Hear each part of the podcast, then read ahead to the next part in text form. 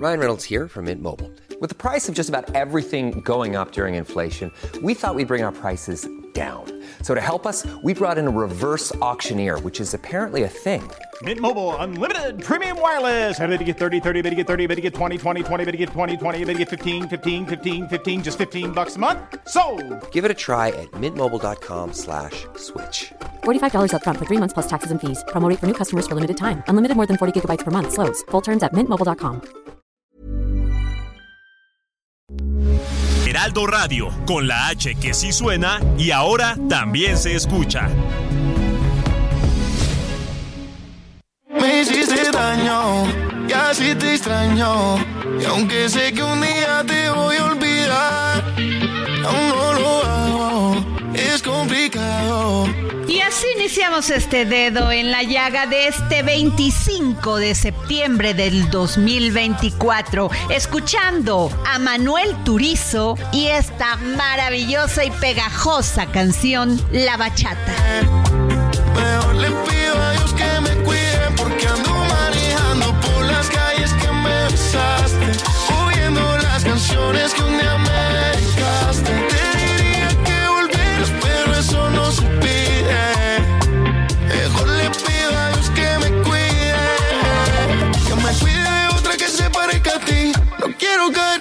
por ti. Ah, qué buena canción, querida Adriana. Muy buenas tardes. Te mandamos un abrazo a todo tu equipo hasta donde andas, que es del otro lado de otro océano.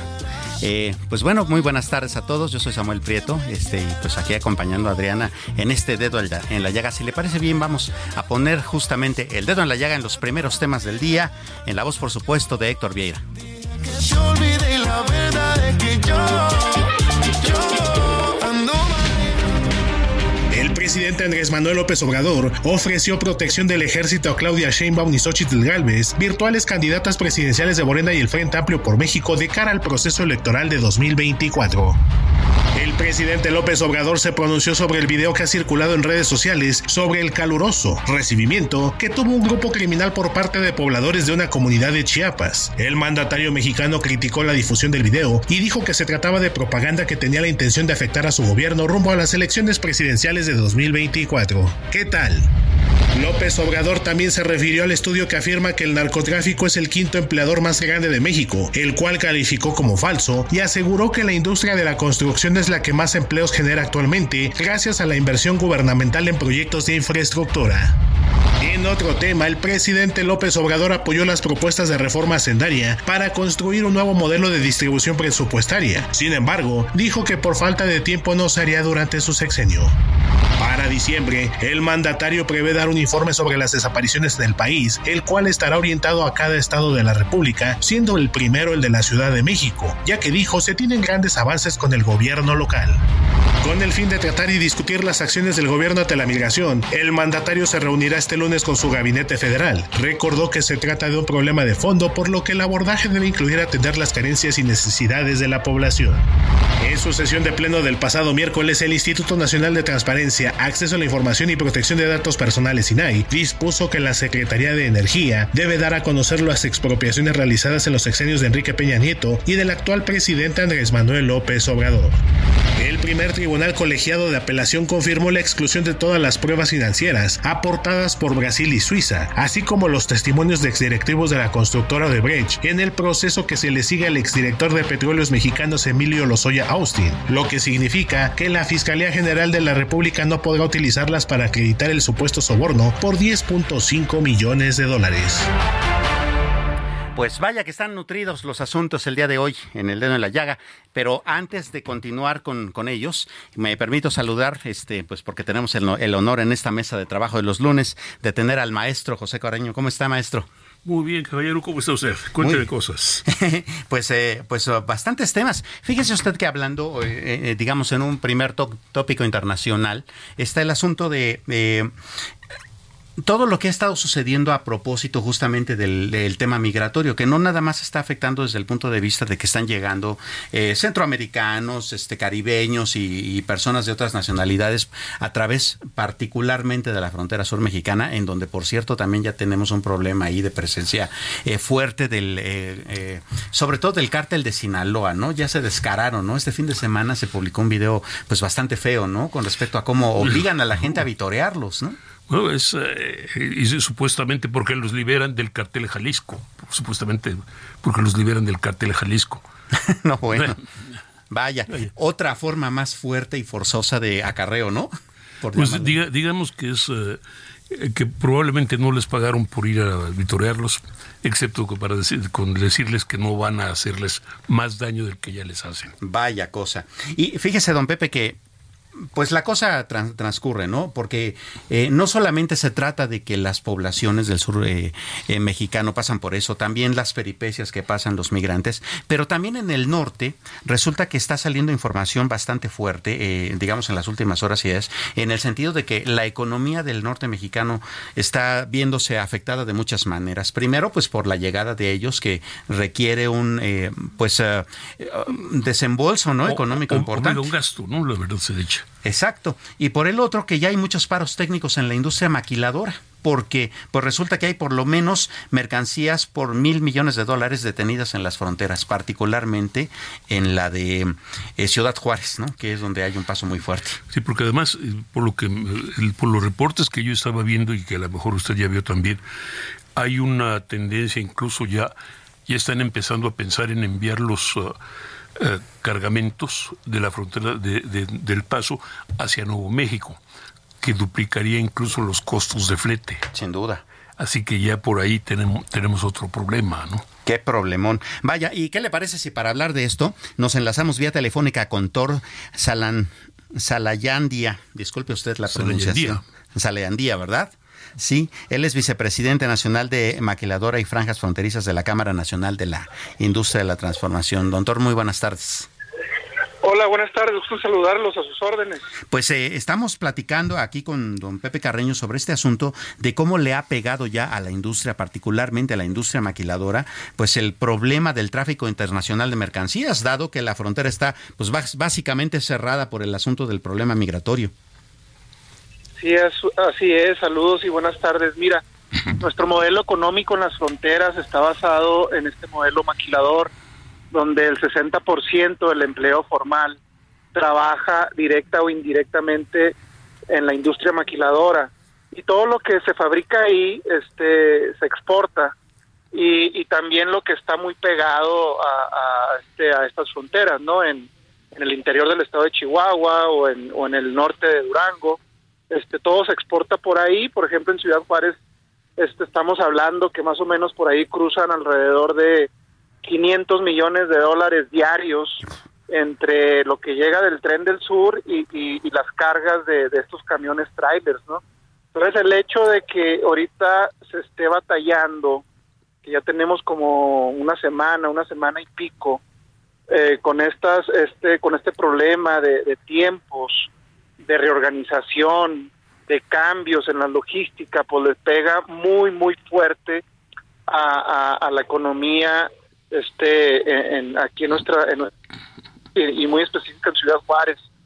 Este los costos eh, del transporte se están elevando eh, eso implica que se salga un poco más de competitividad este la gente tiene que pagar tiempo extra para cubrir lo que no se lo que no se estaba produciendo, eh, a, horas y horas eh, ahí estando parado para poder cruzar y, kilómetros y kilómetros de filas de camiones ahí esperando.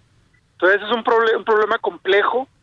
Este, cada vez que se sienta, que se ve amenazada la aduana o, o el gobierno estadounidense, en este caso el CBP, pues empieza a cerrar la frontera de esta manera, ¿no? Lo que tenemos, lo que nos han dicho y seguramente ustedes saben, es que gente que opera, o gente operativa del CBP que estaba dándole servicio a estas inspecciones de camiones de carga, pues los movieron para para procesar las solicitudes de migrantes, de todos estos migrantes que están llegando a estas fronteras y muy específico en Ciudad Juárez.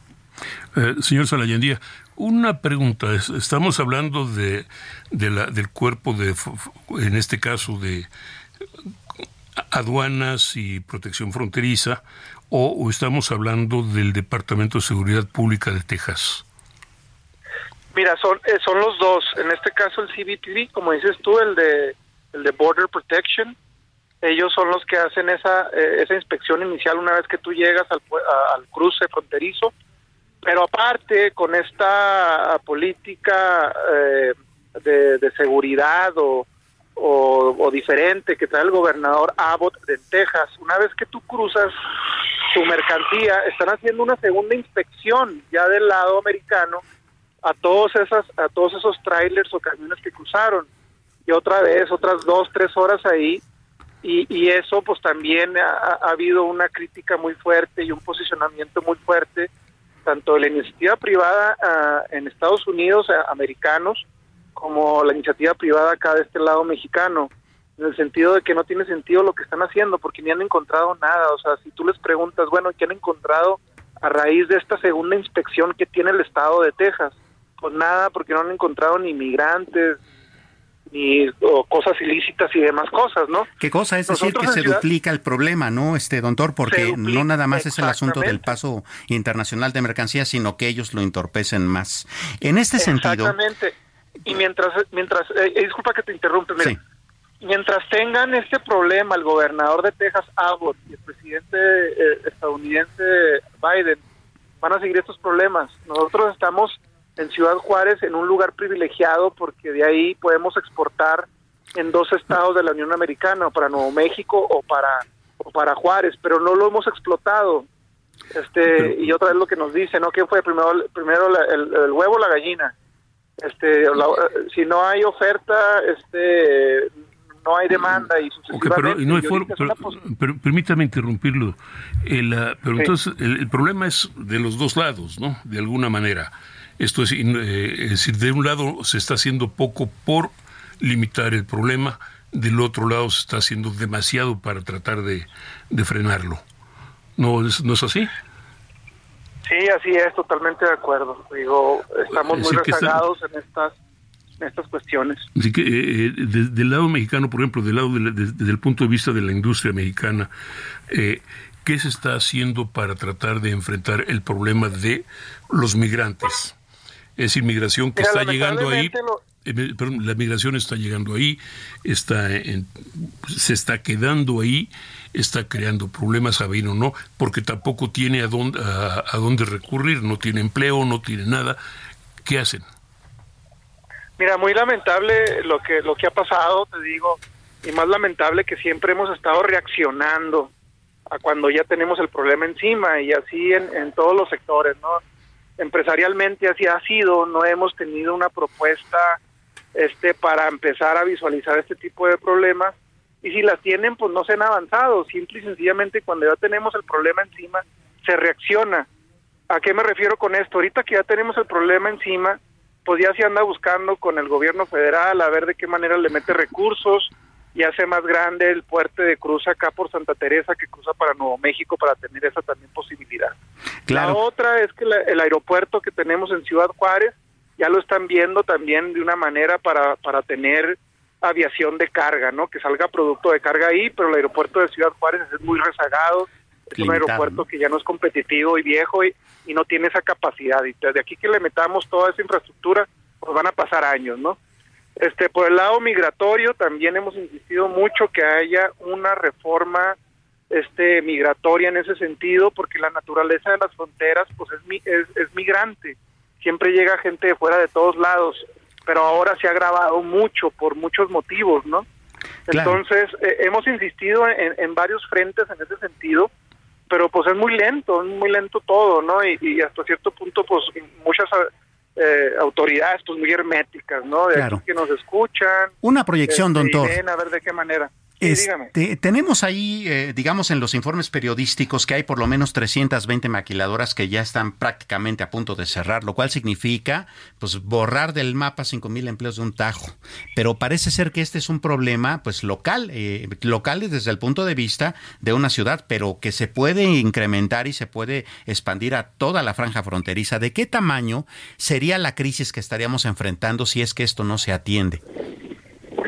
Mira, sí, en Ciudad Juárez es de las, de las poblaciones, entidades donde hay más maquiladora, como bien lo dices, hay 330 maquiladoras registradas eh, en el sector automotriz, del sector electrónico, del sector este médico y demás, ¿no? Nosotros, por esto que está pasando, no lo vemos tan catastrófico, lo vemos que sí puede llegar a haber paros este laborales, paros técnicos, donde tenga que las maquiladoras negociar con su gente, para trabajar medios tiempos, cosas de ese tipo. Ah, lo que nos preocupa más ahorita es la huelga automotriz que está en Estados Unidos, que le pega directamente a esas empresas que están en México, que se dedican, que se dedican al, al a, ser proveedores de la industria automotriz. Como te digo, es una tormenta, parece una tormenta perfecta, porque por otro lado tenemos este problema de la huelga automotriz. Por otro lado, la gente del CBP está moviendo gente para procesar antes. Por otro lado, los trenes los trenes Ferromex está, ha estado siendo muy cauteloso en ese sentido porque ya dijo que va a parar ciertas rutas o ciertos este eh, días o algo así porque vienen gente arriba del vagón y, también ya te ponen un problema. Eso de que la aduana mexicana también en días pasados se, les fue el sistema y también ya no hubo un problemón ahí en ese sentido. Pues vaya que es una cadena. yo pienso exactamente, entonces con todo eso que tú le metes pues se vuelve muy complicado. Entonces, una región como la que es Canadá, Estados Unidos, México, de lo del NAFTA que le llaman, no deberíamos de tener ese tipo de problemas, deberíamos de, ser precisamente eso, un área comercial muy fuerte. Y todo eso parece que nos está sacando de competitividad contra estos países de China, todo eso pues no lo estamos no lo estamos aprovechando y más ahora que dicen que que viene todo esto del nearshoring y que en este año 2023 es cuando ha llegado más inversión extranjera directa aquí a, México, ¿no? Entonces son oportunidades, hay que seguir poniéndolo, poniéndolo sobre la mesa, pero sí definitivamente hay muchas cosas por, por mejorar y por hacer en ese sentido. Pues don Torza Layandía, muchísimas gracias por eh, poner el dedo en la llaga en este tema que está siendo muy relevante en la frontera norte de nuestro país.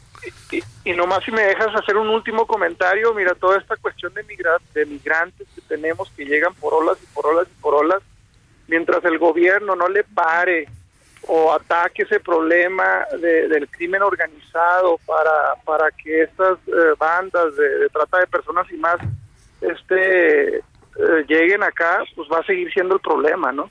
Va a seguir siendo el problema porque vienen engañadas, vienen mal informadas de que aquí está abierta la frontera y demás. Y mientras no hagan eso al respecto y no y no avancemos en una política migratoria en conjunto, pues vamos a seguir con lo mismo, ¿no? Claro pues vaya, vaya a la que vamos a continuar, por supuesto, dándole seguimiento y si usted nos permite, vamos a continuar comunicándonos con usted para este asunto. Muchísimas gracias, don Toro Salayandía. Gusto saludarlos. Buenas tardes. Buenas, tardes. Fíjese, don Pepe, que eh, bueno, de esto hay mucho que, que, hablar. Seguramente a lo largo de, del programa nuevamente estaremos este, eh, abordando el tema porque hay muchas aristas, pero eh, si usted me permite, me gustaría también hacer un poco alto con respecto a qué está pasando en México con respecto a otras áreas de la economía. Fíjese usted que Ayer el Instituto eh, Belisario Domínguez del Senado de la República, que es un instituto muy serio, muy prestigiado, que hace estudios bastante interesantes, sacó uno que llamó mucho y poderosamente la atención. Eh, su cálculo es que en México todos los días suceden por lo menos 15 mil fraudes y 13 mil extorsiones diario. ¿Cómo ve usted? Porque es un reflejo de vamos, en este caso es un reflejo, por un lado, de la, de la incrementada actividad de la economía digital. Así es. Porque evidentemente es tarjetas de crédito, es, eh, decir, todo esto lo digital. Por otro lado, de la no, no, no podría decir, no, no sabría decirle de la incapacidad no solo de las autoridades que ya sabemos que no la tienen, sino de los propios bancos que se conforman simplemente con trasladar los costos a, a los clientes. Claro, y sin aplicarlos, ¿no? Realmente. Exacto, es decir, vamos, es decir, si a usted le hacen un fraude en una tarjeta de crédito, el banco no, no paraliza el costo, se lo cobra de todas maneras.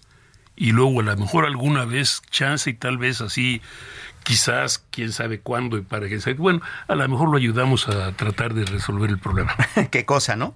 Tenemos en la línea telefónica, don Pepe, a Juan Carlos Aguirre, a Juan Pablo Aguirre, él es investigador justamente del Instituto Belisario Domínguez y es el que encabezó este estudio.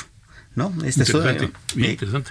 Muy interesante porque además el estudio está enfocado a qué se está haciendo desde la legislación, ¿no? Preguntémosle, don eh, Juan Pablo, ¿cómo le va? le va? Muy buenas tardes. ¿Qué tal? Buenas tardes. Saludos, don Pepe, saludos, Samuel, y saludos a todo nuestro auditorio del dedo en la llaga. Muchas gracias, Juan Pablo. Pues desde el punto de vista legislativo hay mucho que hacer. ¿Qué tanto se ha avanzado para, para combatir este gran problema? Sí, tenemos que en el Código Penal Federal tiene diferentes eh, penalidades, eh, tanto de años en cárcel como multas económicas, dependiendo el grado de, de gravedad del delito que se puede realizar como fraude. Sin embargo, es un problema muy, muy fuerte en nuestra sociedad y de entrada, pues sí, tenemos, de acuerdo con la encuesta nacional de del MVP, este, de, realizada por el INEGI, eh, estamos hablando de 15 mil delitos de diario al día, más 13 mil este, eh, supuestos delitos de extorsión. Entonces, eh, son cifras muy altas, las cuales este, no son totalmente denunciadas, y desde ahí eh, está el primer problema.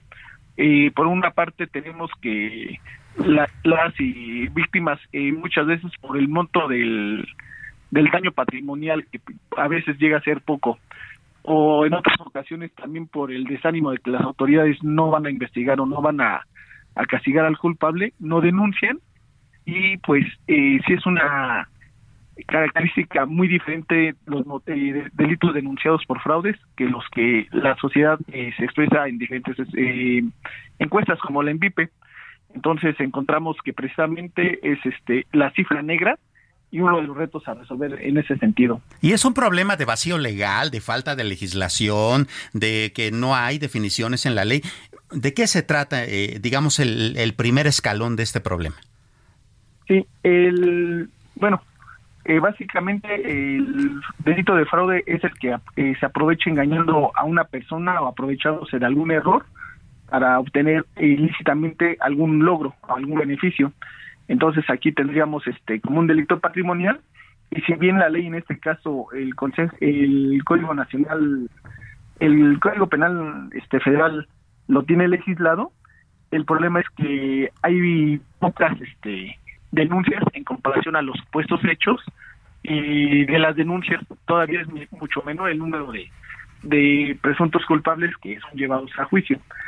Eh, es toda una cadena y pues sí es un delito este muy muy este, se denuncia. Ese es el gran problema. Por ejemplo otros datos es que el secretario ejecutivo del sistema nacional de seguridad pública eh, dio a conocer que de enero a mayo solo se han denunciado 45.308 actos de fraude a escala nacional. Es decir sería como eh, lo que en tres días se podría eh, registrar en la cifra negra Sí, perdón, pero ahí me tengo la tentación de esta pregunta. Usted señala que se que de acuerdo con las autoridades solo se han denunciado 45 mil delitos de fraude, que sería el equivalente a tres días de lo que ustedes calculan realmente ocurre en el país. De esos 45 mil delitos, ¿cuántos han sido resueltos? En- bueno, tendríamos que, que a, a investigar exactamente el número, ver este las Pero usted, usted, usted tiene una idea bastante exacta, probablemente. Es decir, vamos, no, si no necesariamente exacta, sí en, en, en términos en términos globales. Esto es uno de cada cinco, uno de cada diez, uno de cada cien, uno de cada mil. Pues yo calculo que puede ser uno de cada 50. Eh, de acuerdo a, digamos, de, de la información que podemos obtener, no es una cifra exacta, pero sí es muy es muy muy este baja el número de delitos que pueden atender. Y le hago, y le hago el planteamiento, pero no por otra razón, sino porque eh, eh, al margen de otra cosa, eh, es probable que las personas que cometieron los delitos denunciados sean responsables también de una miríada de delitos no denunciados, ¿no? Exacto, sí hay, hay diferentes características de este delito de fraude, inclusive pueden podemos hablar de en algunos casos de autofraude. Hay algunos que ya son más sofisticados, que son electrónicos y que muchas veces las personas pueden ser engañadas bajo un enlace falso o bien este pues alguna mentira como que haya ganado un premio o, puede llegar a tener este pues una deuda, ¿no? Los somos un montadeuda, los montachoques incluso. Claro. Entonces, diferentes modalidades de fraude y pues vemos que por ejemplo este el que eh, algunas este, empresas como la firma KPMG señala que el quebranto de fraude pues eh, puede llegar a ser para las empresas alrededor de mil de un millón cuatrocientos mil pesos por un evento eh, si lo ponemos esto como las ganancias que puedan tener este, las empresas pues vaya que son cifras, este, el 1%. Vaya que son cifras bastante alarmantes. Don Juan Pablo Aguirre, lamentablemente nos, nos, nos llega el, momento del corte, pero le agradecemos mucho esta conversación y si nos permite vamos a continuar sobre ella en los siguientes días. Con todo gusto. Buenas tardes, Samuel. Buenas tardes, don Pepe. Gracias. Buena tarde. No le cambie, no nos tardamos.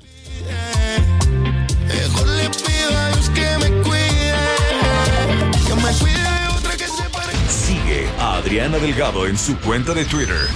Arroba Adri Delgado Ruiz. Además, te invitamos a enviar tus opiniones y comentarios en texto o por mensaje de audio a través de WhatsApp al 55 2544 3334. Y si quieres escuchar El Dedo en la Llaga de El Heraldo Radio, en cualquier momento y donde quiera que te encuentres, descarga el podcast.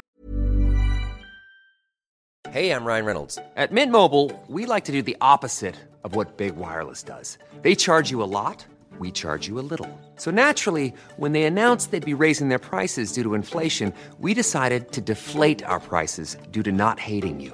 That's right. We're cutting the price of Mint Unlimited from $30 a month to just $15 a month. Give it a try at mintmobile.com slash switch. $45 upfront for three months plus taxes and fees. Promote for new customers for limited time. Unlimited more than 40 gigabytes per month. Slows. Full terms at mintmobile.com. Cast disponible en Spotify y iTunes.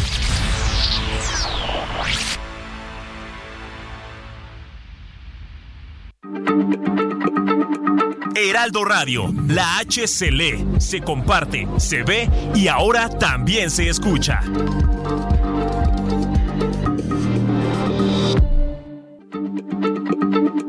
Heraldo Radio, la H se lee, se comparte, se ve y ahora también se escucha.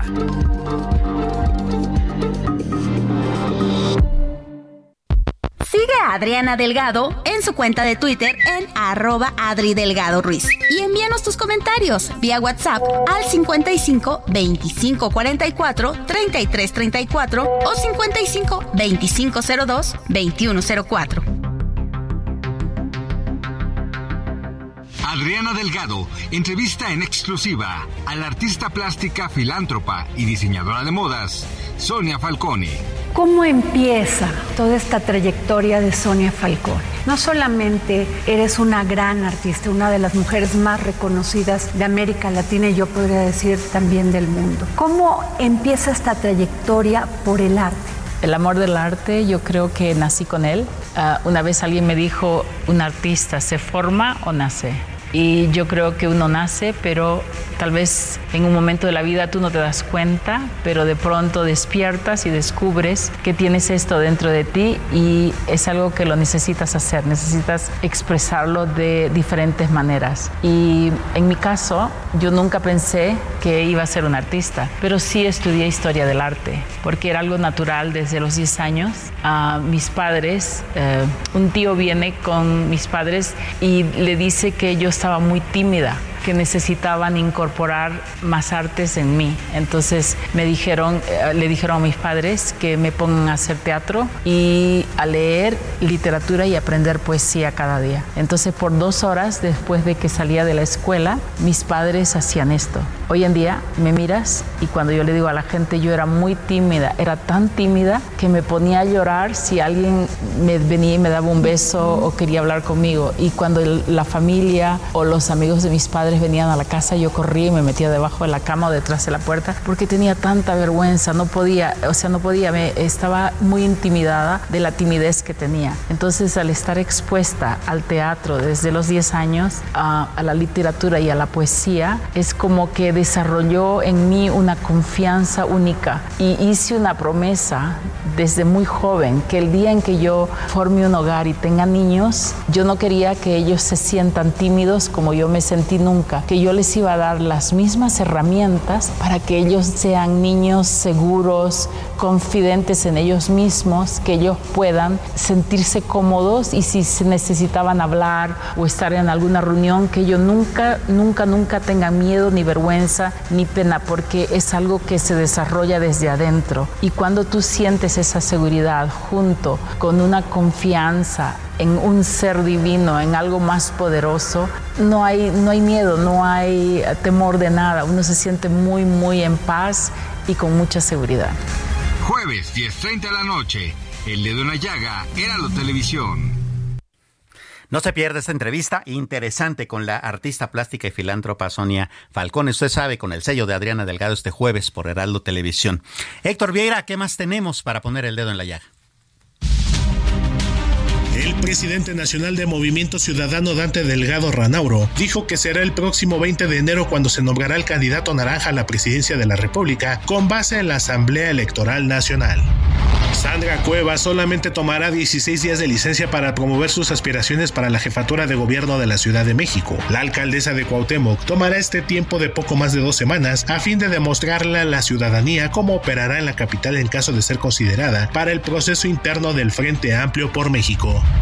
Ivonne Patricia N., propietaria del diario Vanguardia de Poza Rica, fue detenida por su presunta responsabilidad en el delito de secuestro agravado ocurrido en aquella ciudad del norte de Veracruz el pasado 3 de abril. Yolanda Sánchez Figueroa, alcaldesa de Cotija, Michoacán, emanada del Partido Acción Nacional, fue privada de la libertad por un grupo armado el sábado poco antes de las 19 horas en el municipio de Zapopan, en Jalisco. Así lo informó la fiscalía de aquella entidad. Sánchez Figueroa había recibido amenazas presuntamente del cártel Jalisco Nueva Generación, que le exigía destituir a un mando de la policía municipal para imponer a otro en la región de la Ciénega de Chapala. Pese a esta situación, la funcionaria no había solicitado escoltas. Habitantes de la colonia Costa Azul en Acapulco, activistas y comerciantes se manifestaron en la puerta 5 del Centro Internacional Acapulco en la calle Fernando de Magallanes, en dicha colonia, para exigir a los responsables de la obra mostrar los permisos respectivos para iniciar la construcción del nuevo hospital regional del Iste en dicho sitio. La tensión en la zona fronteriza y sierra de Chiapas se incrementa cada día por la disputa del territorio entre los cárteles Jalisco Nueva Generación y de Sinaloa, así lo informaron lugareños. Agregaron que ante un eventual ataque de miembros del cártel de Sinaloa, fueron reforzados los puestos de control en las entradas y salidas de Chicomucelo y de frontera Comalapa por miembros de la agrupación del maíz, base social del cártel Jalisco Nueva Generación. El gobierno mexicano, por medio de la Dirección General de Minas, canceló nueve concesiones relacionadas con la extracción de litio en la empresa china Yangfeng Litio, incluyendo donde se encuentra el proyecto de litio de Sonora y el mayor yacimiento de este mineral en suelo mexicano. El peso inició la sesión de este lunes cotizándose alrededor de 17 pesos con 34 centavos por dólar, mostrando una depreciación de 0.81%, equivalente a 13.9 centavos, tocando un máximo de 17 pesos con 36 centavos y un mínimo de 17 pesos con 17 centavos por unidad. Pues así están las cosas para poner el dedo en la llaga. Eh, pero vamos a, a, tener también una notita, pues bastante interesante desde el punto de vista positivo. Este, eh, don Pepe, fíjese usted que allá en Cancún este fin de semana la, este, la gobernadora de Quintana Roo, este, eh, Mara Lezama, dio el banderazo de salida al Ironman 70.3. El Ironman es un evento que se hace, eh, que básicamente es de triatletas, ¿no? Uh -huh. Atletas que, que, pues, que, tienen bastante, bastante que, que esforzarse para poder cumplir con su meta. Recorren, fíjese usted, 1.9 kilómetros en el agua, o sea, nadando, nadando además rápido, ¿no? Porque es una competencia. De ahí se echan 90 kilómetros en bicicleta, se bajan de la bicicleta y todavía tienen que correr 21.1 kilómetros, ¿no? Entonces, ah, medio maratón. Medio maratón. Entonces, después de haber completado toda esa prueba, pues quien llegue, o sea, sentadillas. casi, casi, ¿no? Pero digamos, quien llegue primero, pero además, digo, por supuesto, eso no, eso no lo miden para, para darle el triunfo, pero de qué, en qué nivel de condición física ten, tendrían que llegar. Brutal, ¿no? Bastante fuerte. Bueno, pues este evento sucedió este fin de semana allá en Cancún. Es uno de esos eventos que dan mucha eh, relevancia a la economía local, por supuesto, y sirvió como eliminatoria para una final que se va a disputar los días 14 y 15 de diciembre en Nueva Zelanda. O sea que es un evento bastante interesante. Y bueno, en la categoría... Eh, Élite femenil ganó Hannah Berry con un tiempo de 4 horas, 8 minutos y 4 segundos. Y en la eh, categoría varonil, el mexicano Tomás Rodríguez, quien hizo todo este recorrido en 3 horas, 44 minutos y 14 segundos. Oiga, es casi irreal. Casi irreal, ¿no? Por algo les dicen Ironmans, ¿no? Imagínese. Es casi real. ninguno de esos lo haría en menos de cinco horas. bueno, yo la verdad, don Pepe, dudo que lo haga. Si acaso. Tiene usted toda la razón. Eh, bueno, pues ahora vamos a, los asuntos políticos. Eh, tenemos a Misael Zavala, reportero del Heraldo Media Group en la línea telefónica. Misael, ¿cómo va el asunto del registro de los aspirantes a cargos de elección en Morena? Buenas tardes. Hola, muy buenas tardes. Efectivamente, pues estamos eh, desde el Comité Ejecutivo Nacional de Morena, donde pues ya arrancó el día de hoy este registro de los aspirantes, pues prácticamente a gobernadores y la jefatura de gobierno de la Ciudad de México, el cual únicamente durará dos días y también pues algunos políticos eh, pues decidieron hacer este trámite vía remota en línea. Hasta este momento se tienen registrados al menos 15 ya eh, pues morenistas que están buscando alguno de los espacios como coordinadores estatales de los comités en defensa de la transformación. Los registros están abiertos para los procesos internos de la jefatura de gobierno de la Ciudad de México, así como las gobernaturas de Chiapas, Morelos, Jalisco, Puebla, Guanajuato, Veracruz, Tabasco y Yucatán. También se quedan abiertos estos registros para petistas y también simpatizantes y militantes del verde ecologista. Hasta este momento, pues ya eh, se inscribieron Clara Brugada y Omar García Harfush por parte de la Ciudad de México. También por Puebla está ya Alejandro Armenta, senador de la República, e Ignacio Mier, diputado federal también de Morena. Por Chiapas eh, ya se registraron Sacil de León, quien es la coordinador del Partido de Encuentro Social en el Senado de la República, y también Patricia Armendáriz, diputada federal y empresaria. Y también, pues, también se resalta el tema de Tabasco, que está Javier May, ex titular, de Fonatur, y Raúl Ojeda Subieta también está compitiendo en esta interna. Vamos a ver eh, pues cuántos quedan registrados. Hasta el día de mañana el Comité Ejecutivo Nacional de Morena dará los resultados oficiales y vamos a esperar si en el transcurso del día se van sumando más eh, pues morenistas y también eh, pues algunos partidos aliados en este registro ya por los comités de defensa de la transformación en los estados. Por ahora no hemos tenido, digamos, desaguisados políticos con respecto a cómo se está dando el registro. No, hasta este momento no, únicamente a este Comité Ejecutivo Nacional acudió Clara Brugada, ha sido la única eh, pues eh, política de Morena que ha acudido hasta este CEN, los demás han preferido hacer su trámite vía remota, vía online, así lo dictan también las eh, los estatutos y también pues las convocatorias de Morena para que no haya pues también algún choque aquí en este Comité Ejecutivo Nacional, pero ya esperaremos el día de mañana que seguramente eh, vendrá el grueso de los eh, de los registros y muy probablemente igual mañana Mario Delgado dará una conferencia de prensa a la una de la tarde para dar a conocer algún corte y también pues probablemente sus aspiraciones al gobierno de la Ciudad de México. compañero Carreño, aquí el, están circulando declaraciones atribuidas a, a Noroña en torno a que la que el proceso no es exactamente tan limpio o tan, o tan claro como deseable que, y que él por eso él no, él no se presentaría a ningún cargo o trataría de buscar alguna cosa pero trataría de presentarse a algún cargo en en la este en, en, este o registrarse para algún cargo en, este en esta oportunidad. Que no que él cree que el proceso o dice según las declaraciones atribuidas que el proceso no está limpio. Sí efectivamente algunos actores del partido político Morena que han subrayado esta situación se usará como es costumbre este mecanismo de encuestas igual que lo hicieron con la coordinación nacional de los comités de defensa de la transformación harán encuestas por cada uno de los nueve eh, pues estados donde habrá elecciones el próximo año y así se decidió en el partido político Morena y así lo harán en los próximos días. Primero que nada también pues habrá una eh, pues unos recorridos por parte ya de los aspirantes y posteriormente se medirán en una encuesta y vamos a ver pues también si hay algunos señalamientos más de pues de algunos actores que estén compitiendo y que vean algún tipo pues de irregularidades en este proceso interno. Misael, pues nos mantenemos pendientes. Muchas gracias por la información. Nos seguiremos comunicando. Quedamos pendientes. Muchísimas gracias. Buena tarde. Buena tarde, Misael. Pues, está interesante, ¿no? El, el, proceso está interesante. Interesante. En más de un sentido y también las quejas están interesantes en más de un sentido. Exactamente. Sí, y vaya que es un proceso complejo, ¿no? Porque ya no nada más es un cargo, ya, ya son ocho gobernaturas, es la Ciudad de México, eh, el Congreso, ¿no? Muchos cargos locales. Estamos hablando de más de dos mil que se van a disputar. Y ahí, y, Morena evidentemente aspira a lo que llamábamos el carro completo en, mis, viejos tiempos. así es. Sí, así allá los 60, los, 70, los 80, el carro completo. Y Morena evidentemente aspira a ser el carro completo. No que sean iguales a aquellos, por supuesto.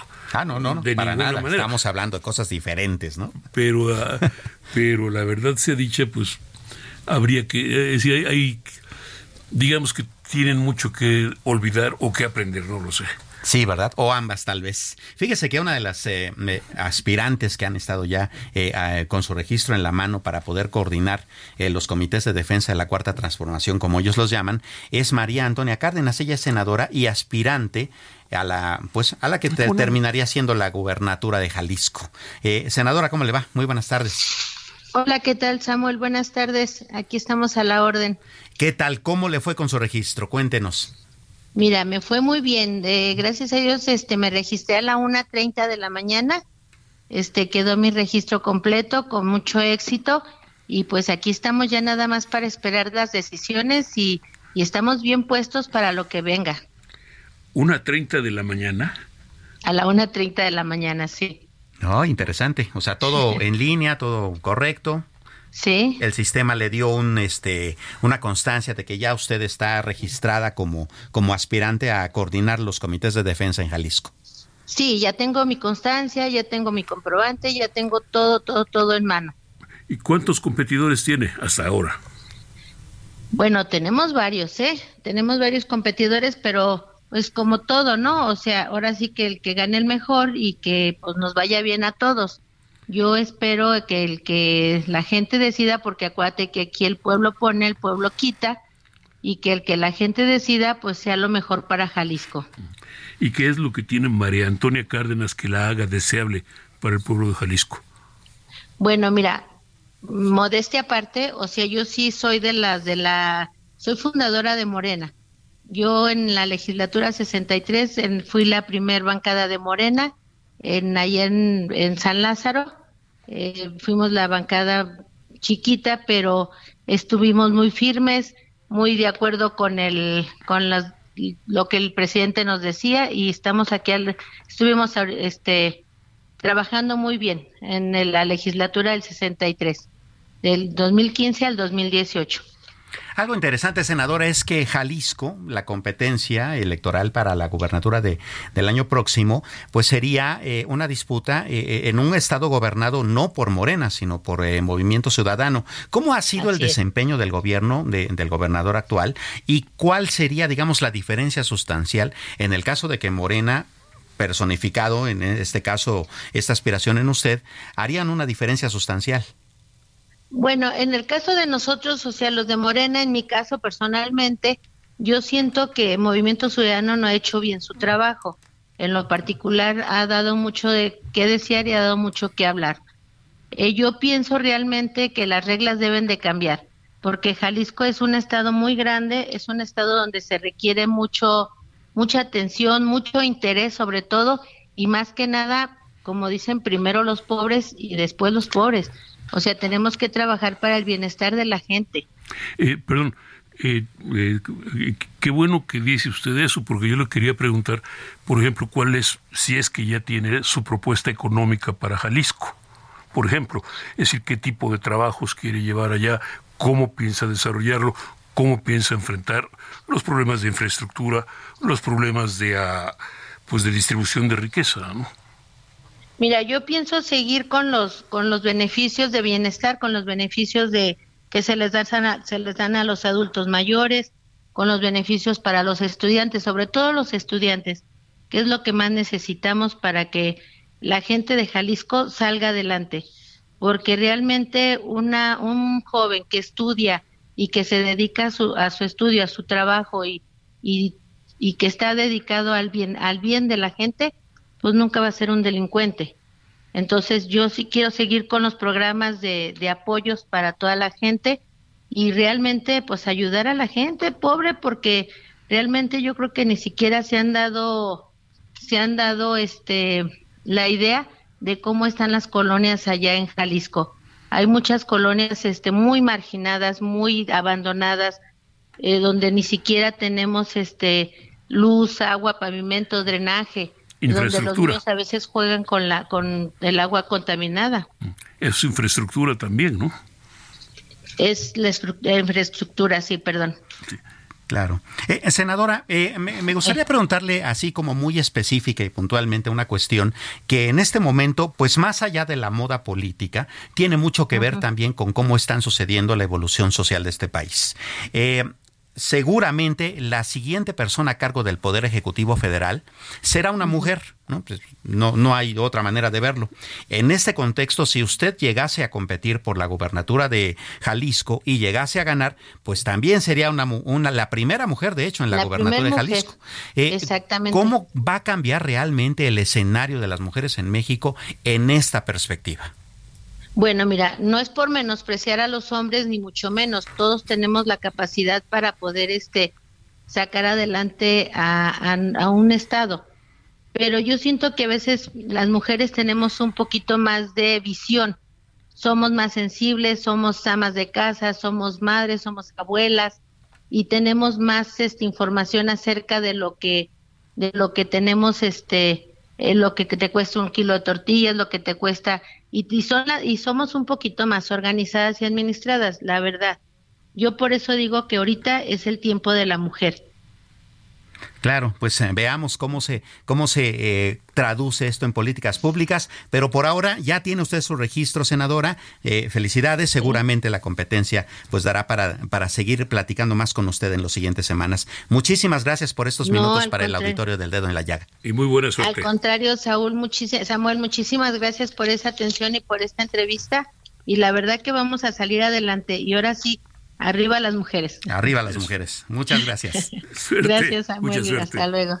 Hasta luego. Pues maestro José Carreño, de hecho, hoy la sección Orbe del Heraldo de México que usted encabeza tiene una nota bien interesante con respecto al papel de las mujeres. Porque es, cierto, es decir, es, curiosamente reflejamos, recogimos una encuesta de Gallup en la que, que fue en mundial, 74 países y en América Latina en concreto, hicieron, son como 15 países, México incluido, se encuentra una, una ambivalencia brutal. Por un lado, confianza real en que las mujeres pueden ser buenas dirigentes, buenos presidentes, pueden ser buenas dirigentes de empresa, administradoras, etcétera, pero al mismo tiempo no hay ninguna confianza en que reciban ni el respeto ni la ni, vamos, en que tengan, que, que, reciban ni el respeto ni la, ni la calidad de vida que merecen como personas. ¿Qué cosa? Es, más, es, más, y por ejemplo, eh, eh, la, la, encuesta señala que pues sí, el 92% de, de los latinoamericanos en general apoyan que las mujeres gobiernen, pero, pero en términos reales no hay, eso no se refleja de ninguna manera en el número de personas que están en el gobierno o en el número de funcionarios públicos. O en las políticas públicas. O en las políticas públicas. Porque no hay, otra vez, estamos hablando de que no hay respeto y no hay confianza en ellas, en ese sentido. Teóricamente, en, esto es aquí arriba, por decirlo de esa manera, sí eh, creemos que las mujeres pueden gobernar bien, creemos que deben y pueden ser presidentas. Además, considerando además que, que, las mujeres ya son probablemente el 51 o 52% de la población de América Latina en este momento. O sea, ya son mayoría. pero al margen de eso también son las mujeres las que están empezando a entrar con mayor énfasis o con mayor ímpetus y saliendo con mayor ímpetus de las escuelas y las universidades. Así es. Pero a la hora de la hora, pues sí, no la respeto lo suficiente, no la, no le doy su, no, no, no le damos la, no le, concedemos el mérito suficiente para respetarlas, aunque gobiernen. ¿Qué cosa? Y es un asunto mundial, porque la, ah, encuesta es internacional. Totalmente. Mire, hoy estaba, hoy, me, estaba leyendo un texto de, la India. En la India acaban de, ah, de determinar que, un que una tercera parte de la Cámara de Diputados de la India, que es un cuerpo muy poderoso, pues eh, debe ser mujeres. Pero en la India, que es un país que ya es una potencia mundial, potencia nuclear, una potencia económica, una potencia industrial, también es eh, todavía un país donde la gente paga dote y donde todavía hay en algunas regiones donde se acostumbra a sacrificar a las, a, las viudas en, el, en, las piras del, del, del, fallecido. Todavía ocurren. Entonces, estamos hablando de, una ambivalencia brutal. Claro, que también vivimos acá, ¿no? Aquí hay feminicidios, aquí hay venta de niñas para matrimonios este, con uh, hombres eh, grandes en, en, algunos lugares. Como si, fuéramos país musulmán, ¿no? Y que me disculpen los musulmanes, pero en Afganistán, en Irak, en Irán, parece que todavía existe esa práctica de una manera muy, muy considerable.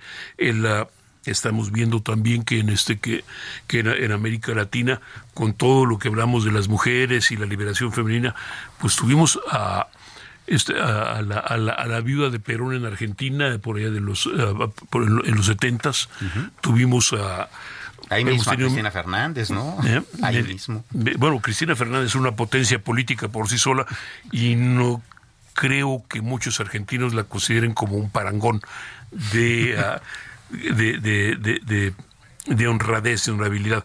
Políticamente es una potencia, eso sí. Así es. Pero hay mucha gente eh, tiene una reputación no muy buena en términos de, honorabilidad. Y tenemos, bueno, es, es, es la dicotomía de América Latina. Claro, pues vaya cosa. No se olvide usted de consultar esta gran nota en la sección Orbe del Heraldo de México de hoy. Este está en la página Treinta y... tantos. Treinta y algo. Eh, muy fácil de identificar. Este, no se la pierda, al igual que toda la, edición empresa. Nos vamos, muy buenas tardes. Que tenga usted muy buen provecho a nombre de Adriana Delgado. Muchas gracias.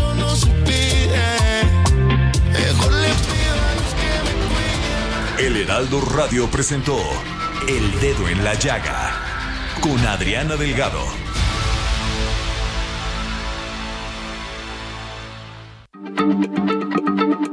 Heraldo Radio, la H se se comparte, se ve y ahora también se escucha.